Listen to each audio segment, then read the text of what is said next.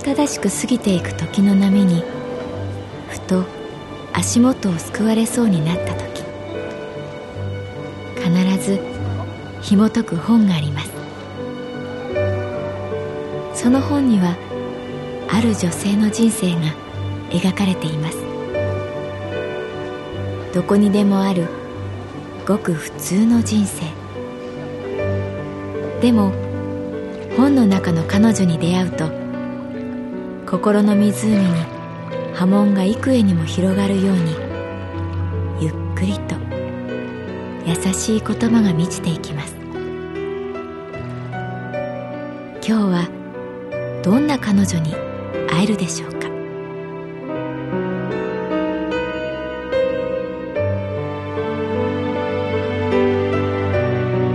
サウンドライブラリー。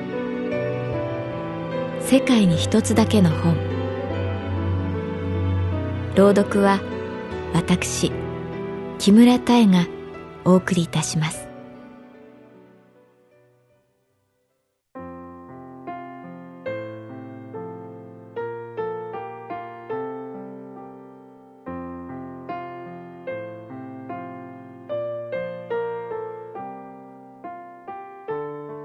私の名前は月原かな子。38歳。旅行会社に勤めている。先日カウンターに来たお客様から鳥取に稲葉の白うさぎにまつわる場所がありますか？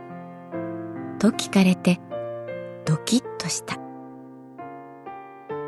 白兎海岸ですね。と答えながらなぜドキッとするのか考える。そう。かつて私は鳥取出身の人と付き合ったことがあった。彼の実家は白兎海岸の近くだった。白いうさぎで白兎まだ私の心の中に彼への思いが少しでも残っていることが意外だった。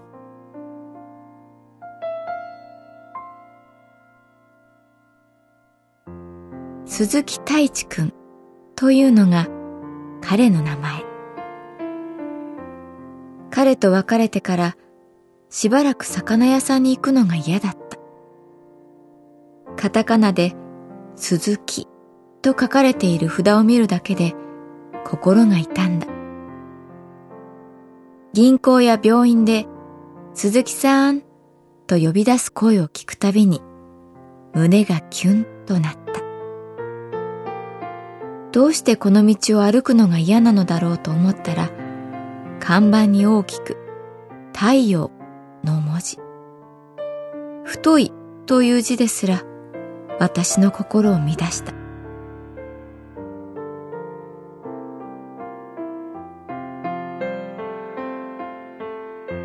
よく過去の異性について男性は引きずるけれど女性はいつも目の前の人のことだけを考えるから引きずらない。などと言われるがそんなことはない。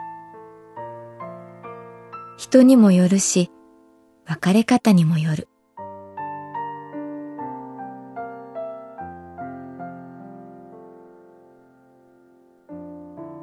大学4年の春に付き合い始めて、振られるまでのほぼ1年間。私は鈴木太一くんのことが本当に好きだった。きっかけは友達だった。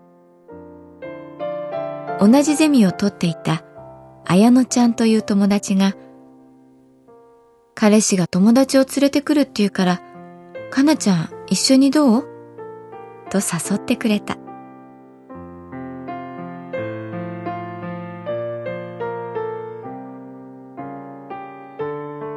居酒屋に行ってみると、綾乃ちゃんも綾乃ちゃんの彼氏もいなかった。いたのは一人文庫本を読む男性。長い髪が前に垂れていて、表情はわからない。文庫本はトルーマン・カポーティの夜の木。長い指でページをめくる。それが鈴木太一くんだった。彼は鋭い目で私を見て、座ればと言った。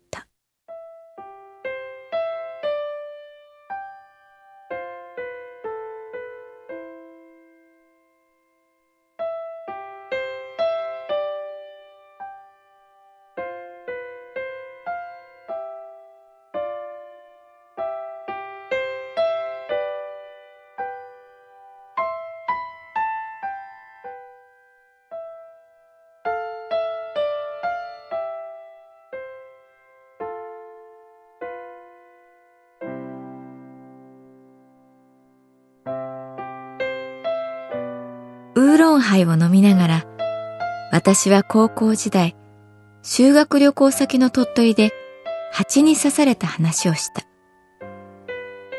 場が盛り上がらない時の私の唯一の滑らない話。大抵の人は笑う。太一くんは笑わずただ、俺、鳥取なんだ。とぼそっそう。と私。二人とも来ないよ。え？なんか、喧嘩したんだってさ。いつものことさ。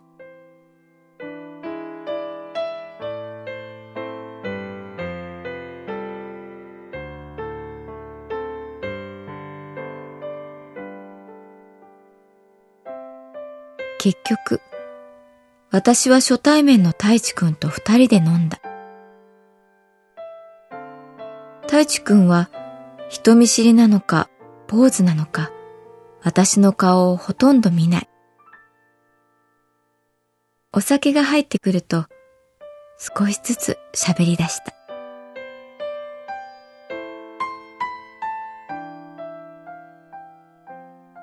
彼は私とは別の大学の文学部に通っていた。将来のことはまだ決めていないが、とりあえず大学院に進むつもりだと言った。彼の言葉は、私の周りにいる人とは違う匂いがした。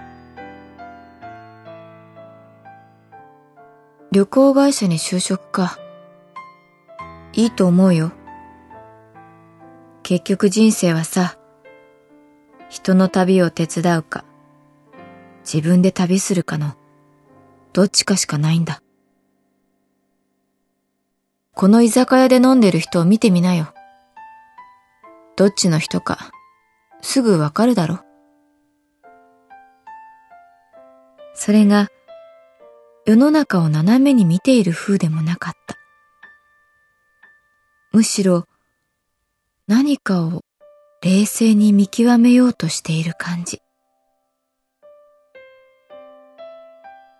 月原は、きっとさ、深い意味で旅を手伝いたいんだな。いきなり呼び捨てにされて、ドキッとした。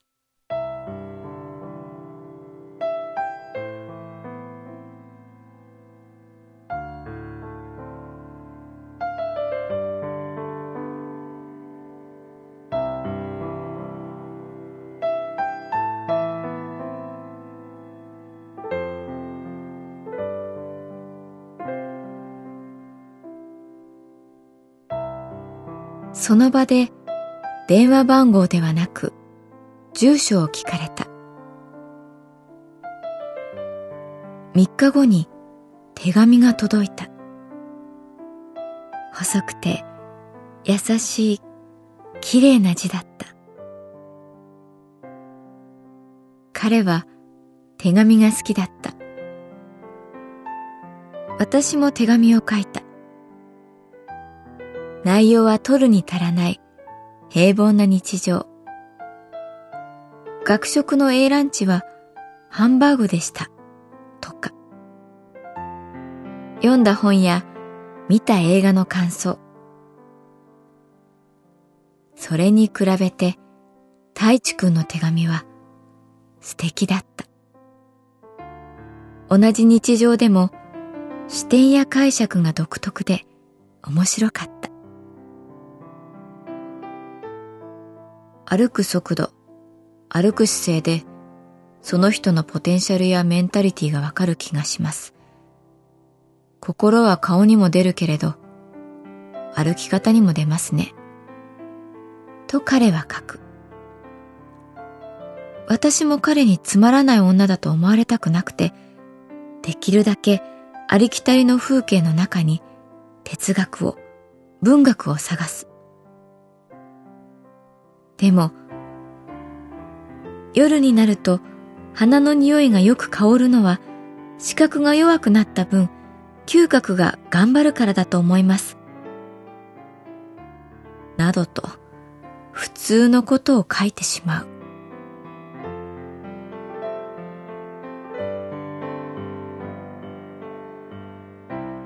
私は太一くんのことを好きになっていた。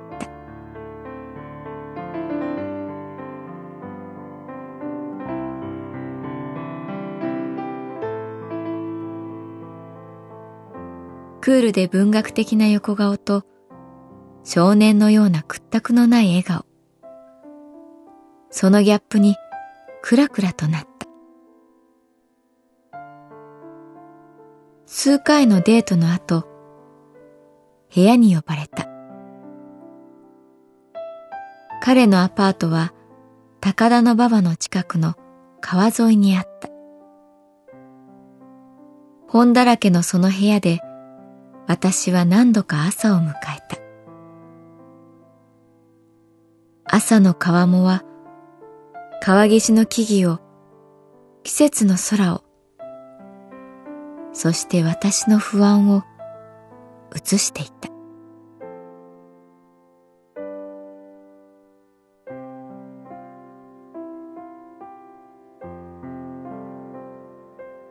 彼は私のどこがいいんだろうか。そんな疑問を直接投げたこともあったけれど、彼は笑うばかりだった。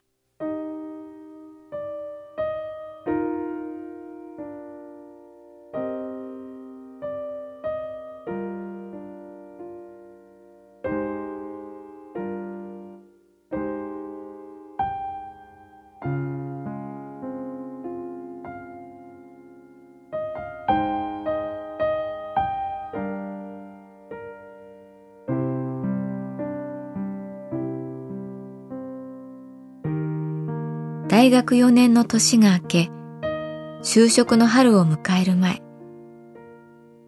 父の病が見つかった。私はなるべく平常心で太一くんに会っていた。取り乱して嫌われるのが怖かった。でも、父を見舞ったある日、父の前で泣けない分、彼の前で泣いた。彼は何も言わず、背中をさすってくれた。私は、やっと受け入れてもらったような気がして、嬉しかった。ほっとした私は以来、彼の前で素の自分を出せるようになった。寂しい時は寂しいと言い、悲しい時は大声で泣いた。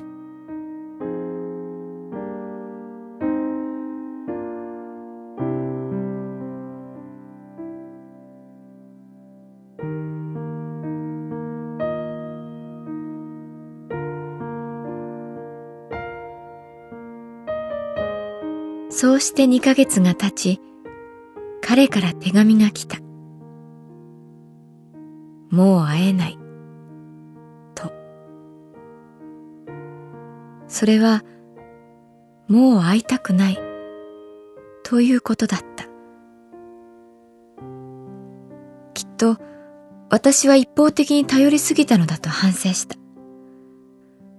父のことで、余裕がなくてごめんなさいと謝った。手紙も書いた。返事は来なかった。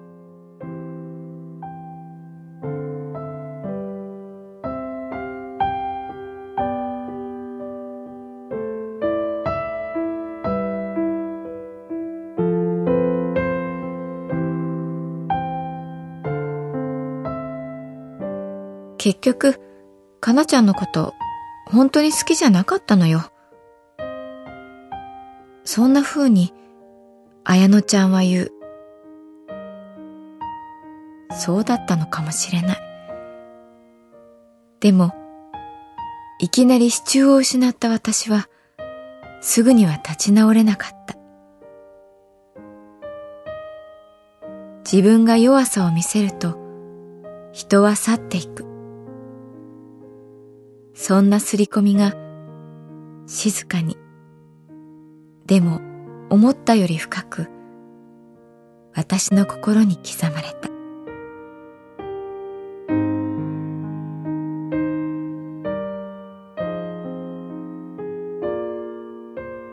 白土海岸に行ったことはない。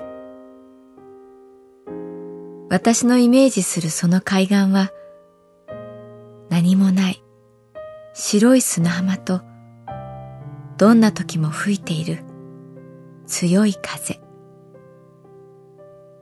そして他者を寄せ付けない鉛色の海。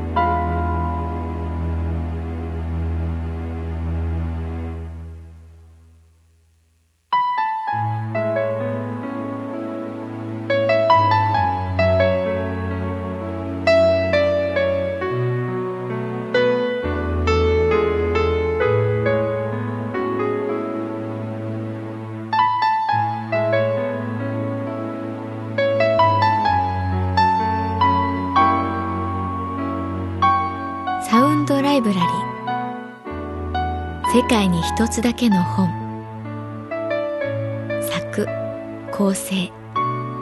北坂雅人。朗読は私木村多江でお送りいたしました。